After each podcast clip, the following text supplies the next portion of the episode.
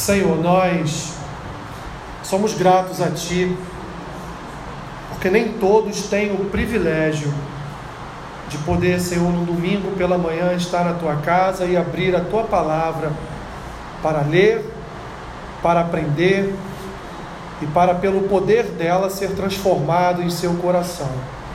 É um privilégio para nós nessa manhã estar diante da tua palavra, portanto, nos abençoe, Senhor.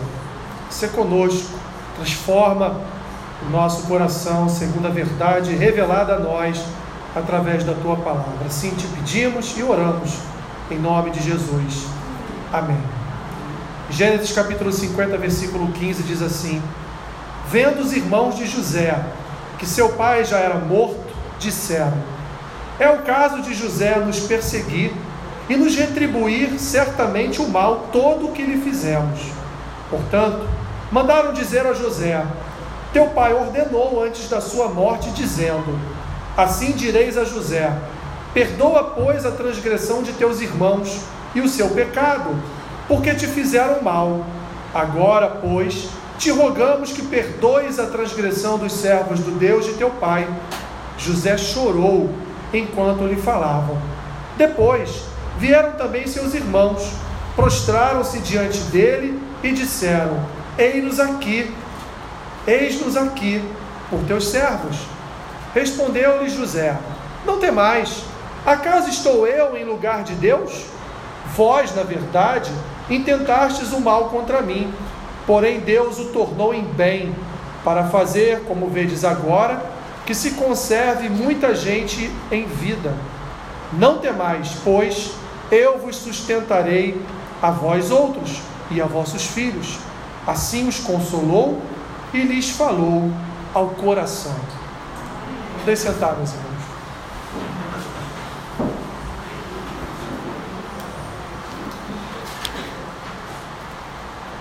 Não é, meus irmãos, um tema fácil, mas é um tema necessário. É um tema que causa ainda muita dor e sofrimento a várias pessoas. É um tema que, inclusive, afasta pessoas da igreja, porque elas se veem numa condição tão limitada que elas não conseguem exercitar o, o Instituto do Perdão ou o Ministério o ministério do perdão. Meus irmãos, como vive uma pessoa magoada? Como uma pessoa consegue suportar na sua alma, suportar no seu coração a dor de uma ofensa durante tanto tempo?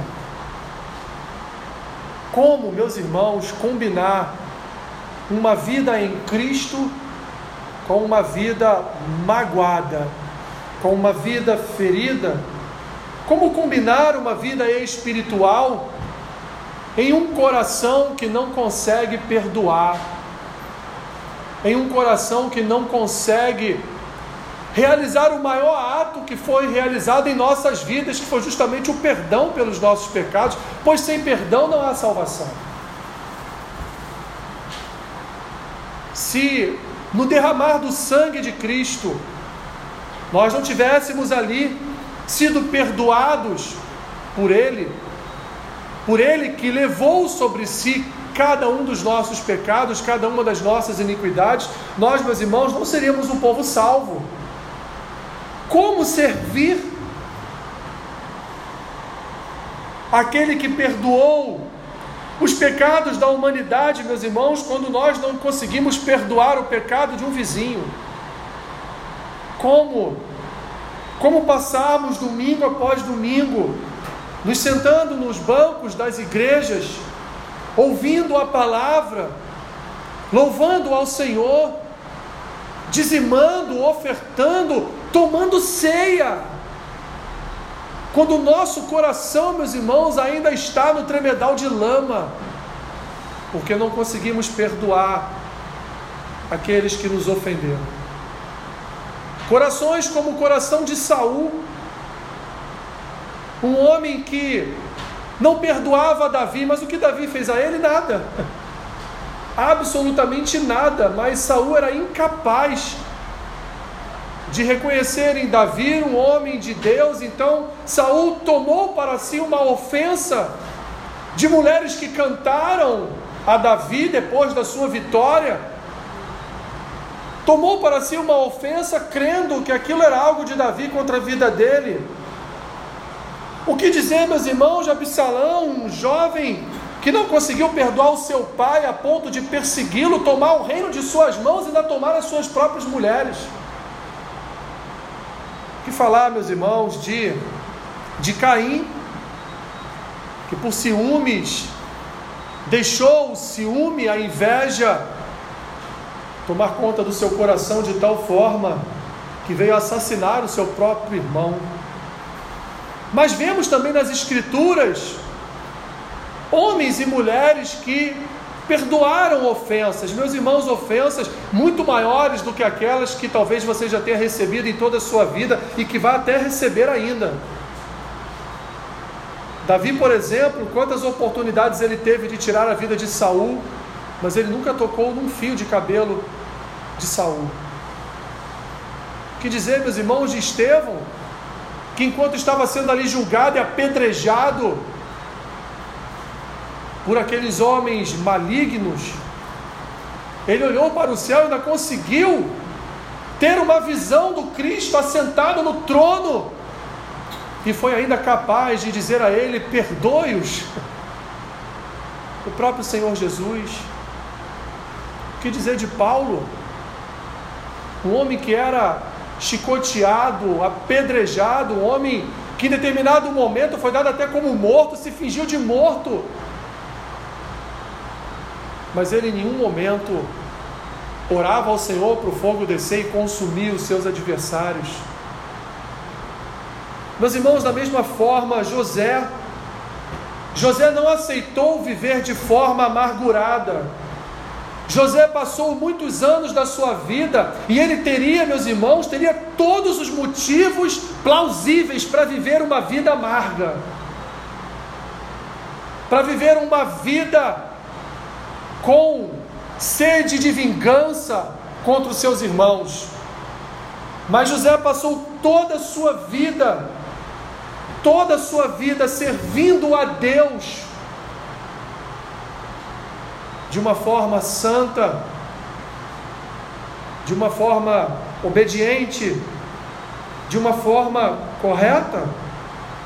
A Bíblia, meus irmãos, ela é o livro da salvação mas antes dela ser o livro da salvação, ela é o livro do perdão. A centralidade das Escrituras está em Cristo, e em Cristo fomos todos perdoados em nossas iniquidades. Pois houve uma grande ofensa no Éden. Qual foi a ofensa? Adão desobedeceu a Deus. O pecado entrou no mundo e a partir de então, todos, por herança adâmica, se tornaram pecadores, como eu falei aqui na semana passada. Todos, meus irmãos, por essa herança adâmica, nos tornamos ofensores, inimigos de Deus. Os nossos corações ofendiam a Deus. Mas o que Deus fez, meus irmãos? E de que forma ele fez? Ele não nos perdoou por perdoar, mas Deus levantou para si o sacrifício do seu próprio filho no madeiro. Não foi, meus irmãos, para dizer o quanto Deus é bom, mas foi para dizer o quanto Deus nos ama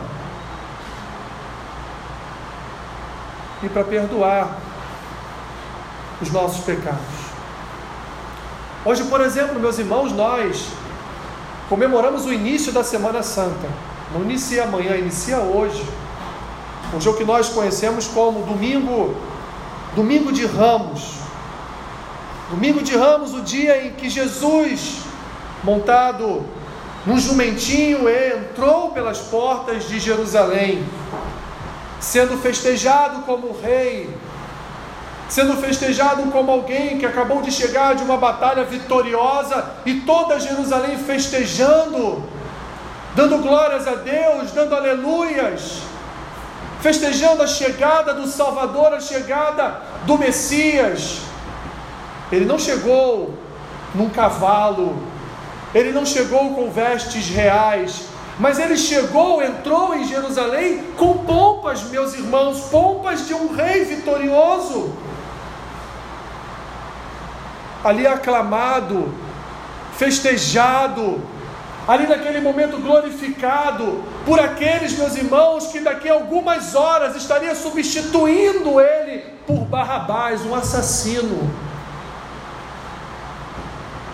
Festejado por aqueles que daqui a algumas horas estariam vendo, participando da sua via crucis, olhando para ele sendo dependurado no madeiro, zombando da sua morte, zombando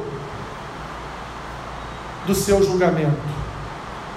Jesus entrou, meus irmãos, em Jerusalém para iniciar ali efetivamente uma obra de perdão e salvação. Aquele mesmo povo que daqui a algumas horas iria participar da sua morte, participar diretamente da sua morte, pois eles optaram por Barrabás. Aquele mesmo povo veria os seus pecados e as suas iniquidades sendo depositadas sobre a vida daquele homem, naquele madeiro.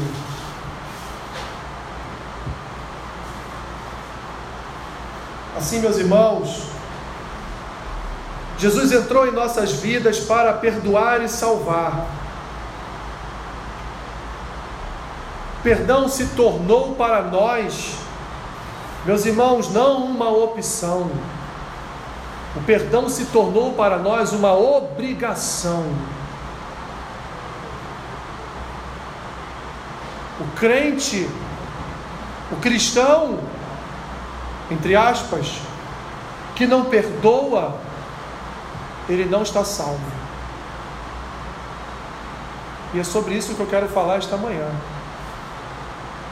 é uma condição, meus irmãos, de vida ou morte. O perdão na igreja é algo muito sério. Enquanto todos, todos falam de tantos pecados na igreja, ah, o adultério, a fofoca, a mentira, mas ninguém toca no assunto do perdão. Porque custa muito perdoar mas é necessário perdoar. Perdão, portanto, se tornou para nós, meus irmãos, uma obrigação, não uma opção, pois nós ofendemos muito mais a Deus com os nossos pecados e as nossas iniquidades depositados em Cristo, do que nós já fomos ofendidos até este momento das nossas vidas ou até o último dia das nossas vidas, ofendemos muito mais a Deus. E meus irmãos, invariavelmente até hoje continuamos, vira e mexe, ofendemos ao nosso Deus. Vira e mexe, fazemos algo que não agrada ao nosso Senhor. Mas ainda assim, os nossos pecados estão perdoados porque Cristo levou sobre si cada um dos nossos pecados. Ele nos perdoou, meus irmãos, e Ele não voltará atrás do seu perdão, Ele nos perdoou. Mas o perdão é também uma condição para a salvação. Respondendo à pergunta, por que devemos perdoar os nossos ofensores? E não foi à toa, meus irmãos, que nós vamos ver nas Escrituras eu vou aqui nesta manhã passar com vocês, passear com vocês aqui por alguns textos, porque eu não quero só ficar na minha palavra, mas eu quero ficar na palavra de Jesus. Eu quero que Ele fale a vocês, não eu. E é Ele que vai falar a vocês nesta manhã a respeito deste tema, a respeito do perdão. Não à toa, meus irmãos, Jesus nos ensinou a prática do perdão, mas ele nos ensinou no sentido de transmitir aos seus ouvintes a necessidade, portanto, de perdoar. Abra suas Bíblias em Mateus.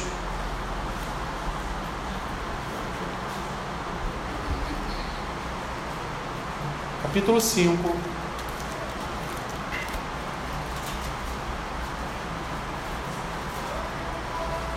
Versículo 21. Mateus 5, 21.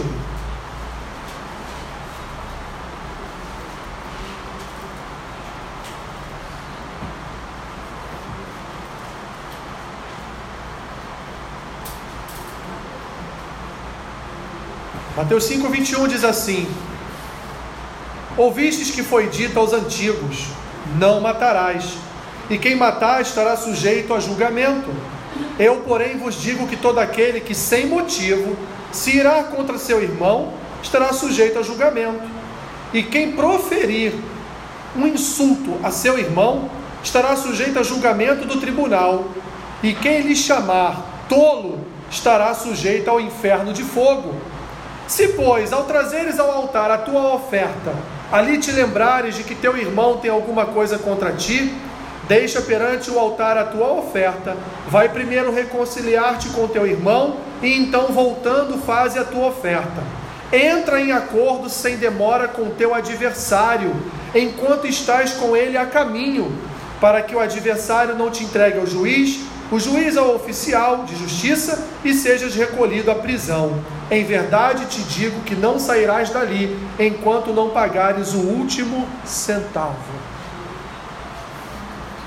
Jesus está aqui dizendo: se você tem um problema com seu irmão, ou ele vai além, se o teu irmão tem um problema com você, não espere o teu irmão vir a você. Vá ao teu irmão e resolva o teu problema. Pois enquanto você não fizer isso, você não pode nem mesmo trazer uma oferta ao altar. Isso no nosso, no nosso meio hoje, meus irmãos, é inimaginável. Parece que é um texto das Escrituras que não serve mais. Oh, isso aqui só servia para aquele. Não, meus irmãos. Toda a Escritura é atualizada em nosso coração por intermédio do Espírito Santo. Isso aqui não é para os antigos, isso aqui é para a igreja. Se eu tenho um problema com meu irmão, se eu sei que o meu irmão tem algo contra mim, eu tenho que resolver. Eu não posso entregar o meu dízimo, a minha oferta no altar, enquanto eu não resolver o meu problema ou o problema do irmão comigo. Mas Alessandro, eu já tentei algumas vezes resolver, então meu irmão arruma uma testemunha e vai junto com a testemunha. Olha o quanto sério isso é, meus irmãos.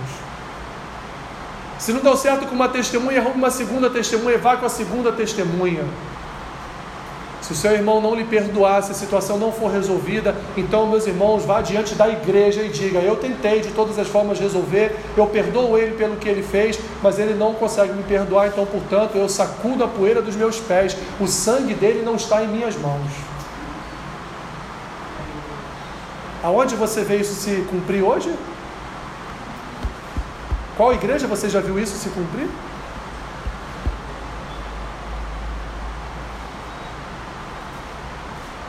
Continue aí, Mateus capítulo 5, versículo 38 ao 42. Ouvistes que foi dito: olho por olho, dente por dente. Eu, porém, vos digo: não resistais ao perverso, mas a qualquer que te ferir na face direita, volta-lhe também a outra.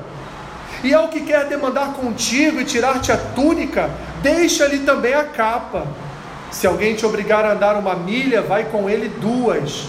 Dá a quem te pede e não voltes as costas ao que deseja que lhe emprestes. Jesus está falando aqui da vingança, da sede por vingança. E o que ele diz aqui? Ah, Alessandro, me desculpe mas bateu na minha cara, vou bater de volta.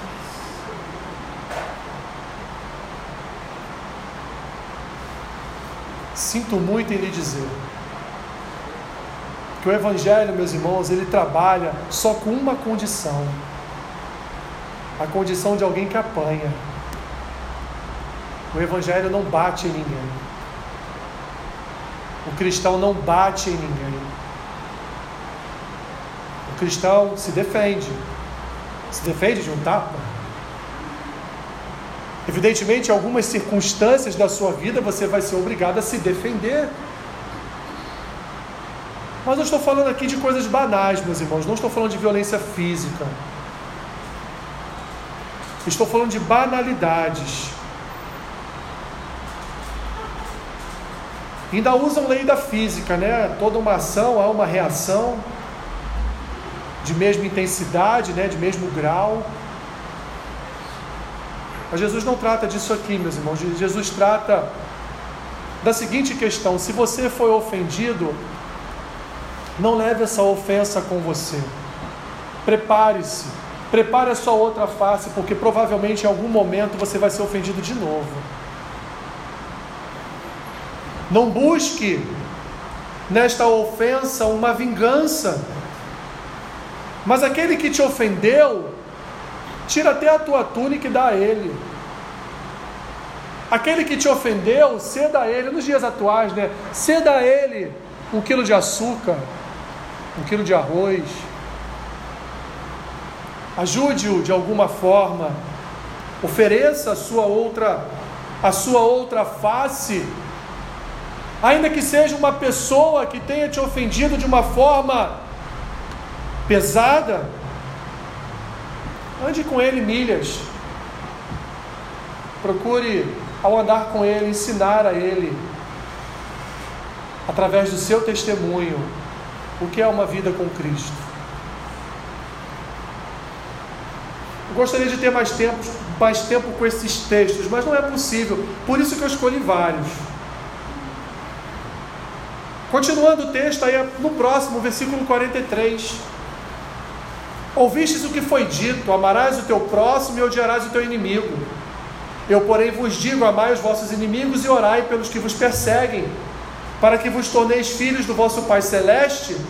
Veja bem, para que vos torneis filhos do vosso Pai Celeste.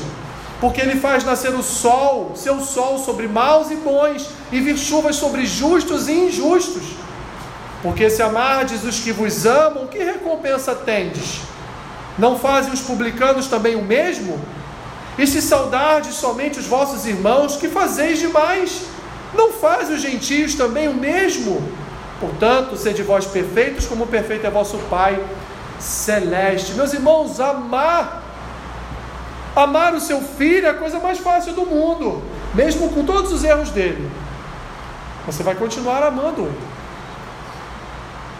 Mas amar o filho do seu vizinho, que quebrou o vidro da sua janela com a bola dele, é difícil, né?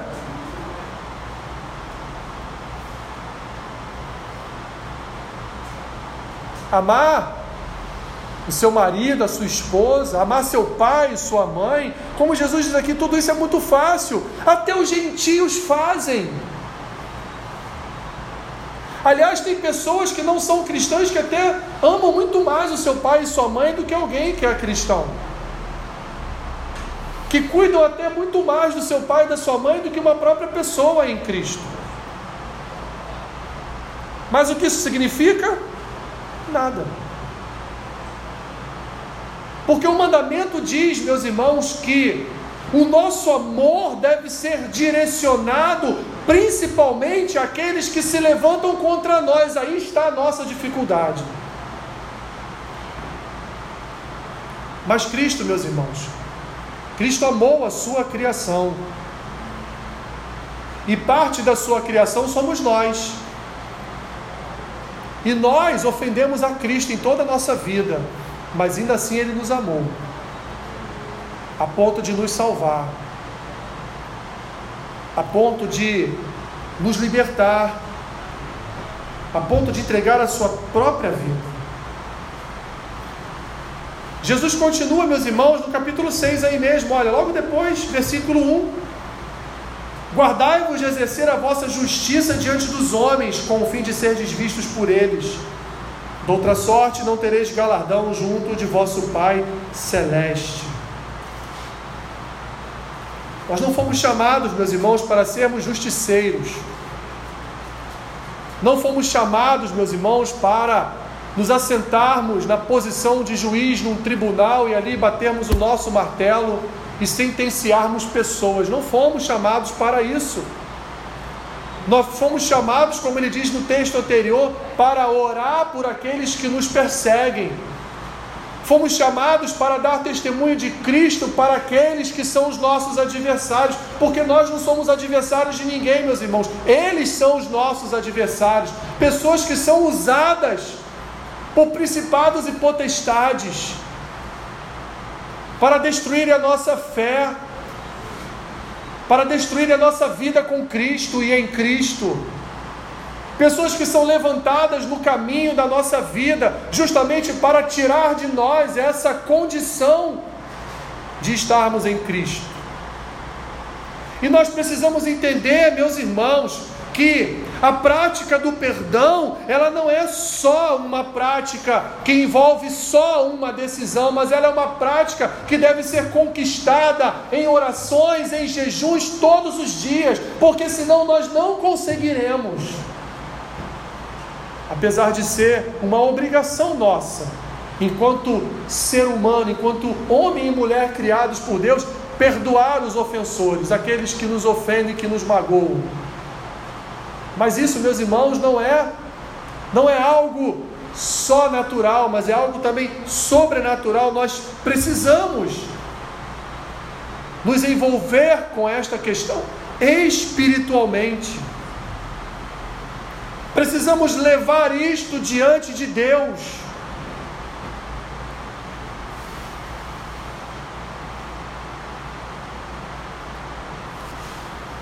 Ao invés de julgar aqueles que nos ofendem. Mateus 6 ainda, versículo 12. Vire só uma folha da sua, da sua Bíblia. Mateus 6, versículo 12. Falei para vocês, meus irmãos, que é Cristo que vai falar com vocês, não eu.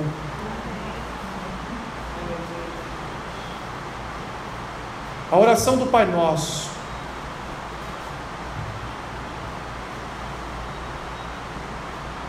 que ele diz no versículo 12: Perdoa-nos as nossas dívidas, assim como nós temos perdoado aos nossos devedores. Imagine vocês, alguém que não tem ainda perdoado o seu devedor fazendo esta oração. Vai pular este versículo, né? Ou vai tentar mentir para Deus o que é impossível. Mas ele não para por aí. Ele finaliza a oração do Pai Nosso, mas ele faz um adendo à oração do Pai Nosso. Ele traz dois anexos à oração do Pai Nosso, que são os versículos 14 e 15. Porque se perdoardes aos homens as suas ofensas, também vosso Pai Celeste. Veja bem, meus irmãos, aqui é uma condicional. Aqui não é uma opção. Se perdoardes aos homens as suas ofensas, também vosso Pai Celeste vos perdoará. Se, porém, não perdoardes aos homens as suas ofensas, tampouco vosso Pai vos perdoará as vossas ofensas. Olha a gravidade disso, meus irmãos.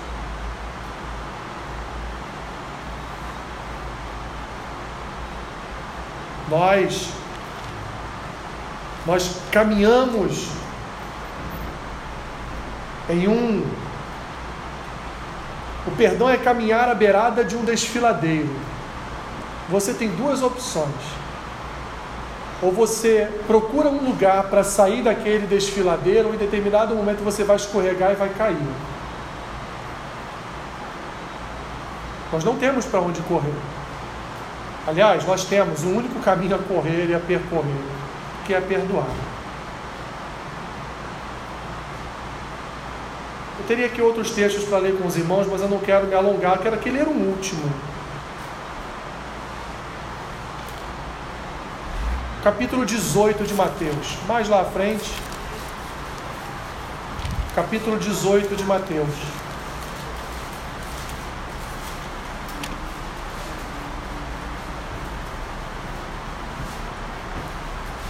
Versículos 21 e 22.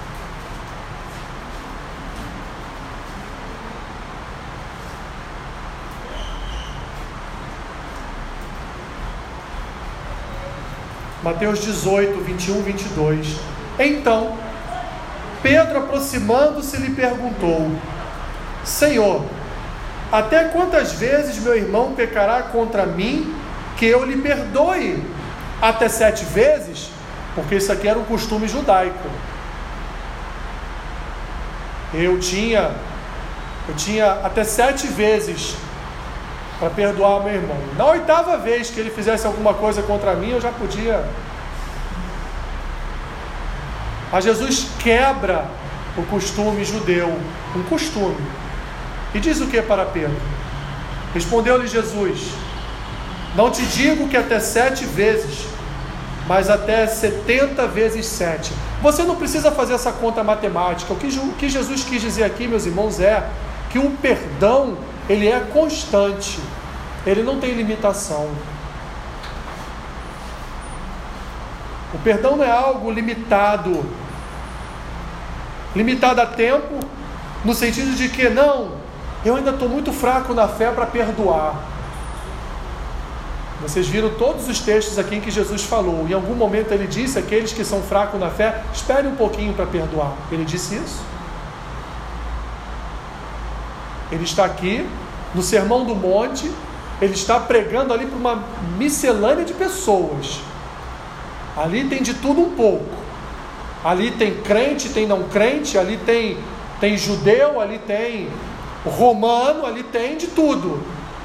Ele está ali pregando, está falando sobre perdão, e está dizendo entre linhas: se você está em Cristo, não há nenhuma situação, nenhuma circunstância em que você não deva perdoar. Ele falou, ele falou de oferta no altar, ele falou de vingança, ele falou de amor ao próximo, ele falou de juízo. Ele ensinou a orar, nos transmitiu um modelo de oração em que ele coloca a prática do perdão inserida ali. Ele, junto com a oração do Pai Nosso, trouxe a nós dois anexos dizendo: se você não perdoar, você também não será perdoado. Logo após esta palavra que ele trouxe a Pedro, ele traz uma parábola, a parábola do credor incompassivo. Depois vocês façam a, a leitura. Eu quero aqui sair de Cristo e voltar para o tipo de Cristo que é José, que foi onde nós iniciamos. Lembra o que aconteceu com José? José foi traído por seus irmãos, foi vendido por seus irmãos, e por conta disso José passou muitos anos da sua vida sofrendo. Foi injustiçado na casa de Potifar, foi preso, passou anos na prisão. Até então Deus restabelecer tudo e ele ser então alçado à condição de governador ou um subregente, um subgovernador de todo o Egito. Até o momento que em Canaã houve fome, seus irmãos peregrinaram até o Egito para pedir alimento, e quem os recebeu? José. O que José fez? José fez eles experimentar como um pouco de vingança. Mas José fez eles experimentarem na pele aquilo que ele passou Até que enfim, toda a família se encontra e então eles passam a viver com José no Egito. Mas agora o pai deles morre. Quero o pai deles, vamos ver se vocês estão bem de. Isso. Jacó morre. E agora os irmãos pensam o quê? Bem, o respeito que José tinha por nós era por causa do nosso pai. Mas agora com a morte do nosso pai, José vai, ó, E eles então inventam uma história de que Jacó deixou para eles uma palavra no sentido que eles transmitissem a José que não era para José se vingar, era para José perdoar eles pelo que eles fizeram com ele. O texto diz que José chora enquanto eles falam. Mas o que nós vamos ver, meus irmãos? Vamos ver aqui três ações de José. Eu vou só citá-las, porque todas elas nós já citamos nas palavras de Cristo. A primeira no versículo 19, lá em Gênesis 50. Quando ele diz, acaso, não temais, acaso estou eu em lugar de Deus? Tanto José como Jesus nos ensina, meus irmãos, que nós não podemos tomar o lugar de Deus. Não podemos tomar o lugar de justiça, de juízo de Deus, como Jesus falou conosco lá em Mateus 5, em Mateus 6. Depois ele vai falar em Mateus 7, a respeito do juízo temerário. Nós não podemos, meus irmãos, nós não devemos ocupar um lugar que não é nosso, portanto, nós não podemos julgar pessoas que nos ofendem. Eu vou me reconciliar com ele nada, aquele é um ímpio, aquele é um pecador. Aquilo é uma desgraça de vida. Jesus nunca vai entrar naquele coração. Quantas vezes, meus irmãos? Alguns de vocês podem até não ter falado, mas pensaram. Mas nós não podemos ocupar o lugar de, de Deus. José nos ensina: eu por acaso vou ocupar o lugar de Deus? A segunda ação de José, meus irmãos, no versículo 20 ele diz: Vós, na verdade, intentastes o mal contra mim, porém Deus o tornou em bem, para fazer como vedes agora, que se conserve muita gente em vida. José, meus irmãos, desde que foi vendido, ele confiou apenas em uma coisa: na providência de Deus. Mesmo passando por situações desagradáveis, como a injustiça na casa do seu senhor, na casa de Potifar, como a injustiça de estar preso, como até a injustiça de passar mais dois anos preso, sem que ele tenha sido promovido à presença de Faraó como alguém que revelava sonhos, como havia sido combinado com o copeiro e com o padeiro quando eles saíram da prisão. José, meus irmãos, sempre confiou nessa providência de Deus. Sua terceira e última ação foi, no versículo 21, não temais, pois, vos sustentarei a vós outros e a vossos filhos. E assim então eles o consolou e lhes falou ao coração. José, então, nesse último versículo, nessa última palavra, ele confirma o seu perdão com esta ação consoladora. Quando José perdoou seus irmãos, ele falou diretamente ao seu coração, porque o perdão, meus irmãos, ele fala direto ao coração.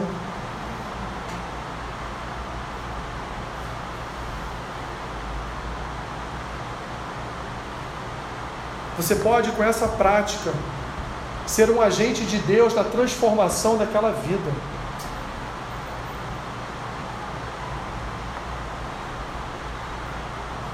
Portanto, não não perca a sua vida. Nós não podemos perder a nossa vida para o nosso ego. Porque quando nós não perdoamos, nós estamos servindo ao nosso ego.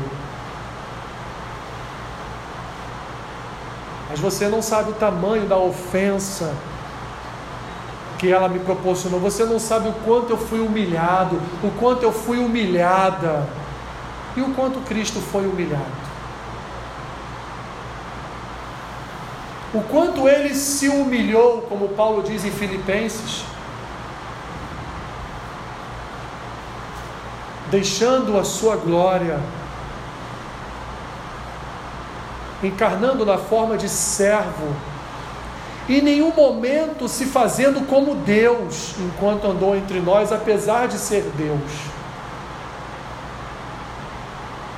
O Emanuel, o Deus encarnado, não foi só a humilhação da cruz, mas foi também a humilhação de um Deus que saiu do céu, saiu do seu trono, para sentir dor como eu e você sentimos, para ser afrontado, para ser humilhado, para ser injustiçado e no final de tudo, meus irmãos, para ser trocado por um ladrão,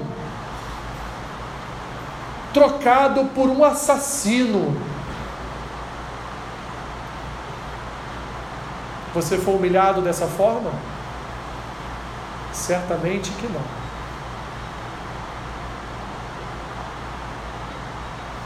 Você vai sair daqui nesta manhã, meu irmão, minha irmã.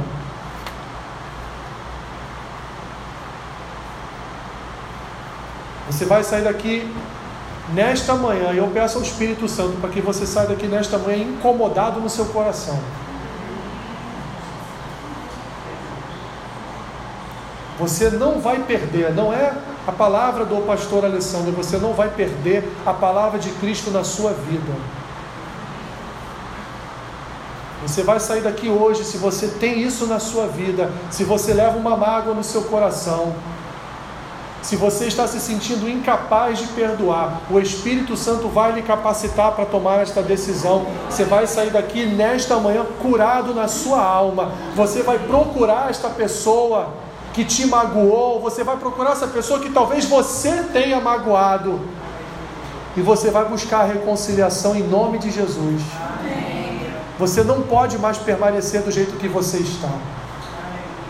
Você não pode mais carregar dentro de si mesmo essa mágoa, essa falta de perdão, porque você está perdendo a sua vida eterna.